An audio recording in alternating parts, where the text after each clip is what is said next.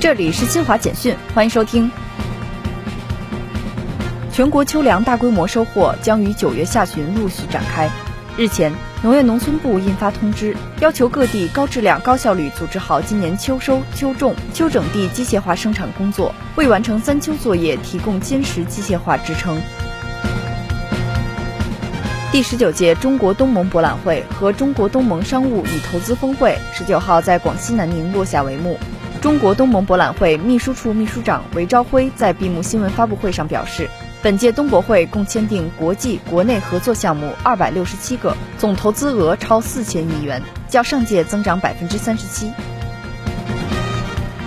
记者十九号从第二十九届中国杨林农业高新科技成果博览会成果发布会上获悉。本届农高会共征集签约项目三百三十八个，总金额突破九百八十八亿元。